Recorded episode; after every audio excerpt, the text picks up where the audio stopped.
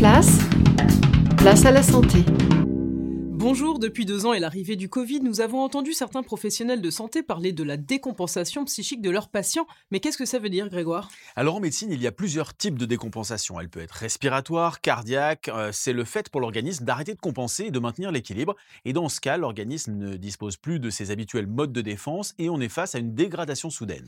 Oui, mais là on parle de décompensation psychique. Effectivement, c'est l'effondrement psychique suite à un fait, à une situation ou à une épreuve, une décompensation qui survient en général quand il n'y a plus de risque après l'événement.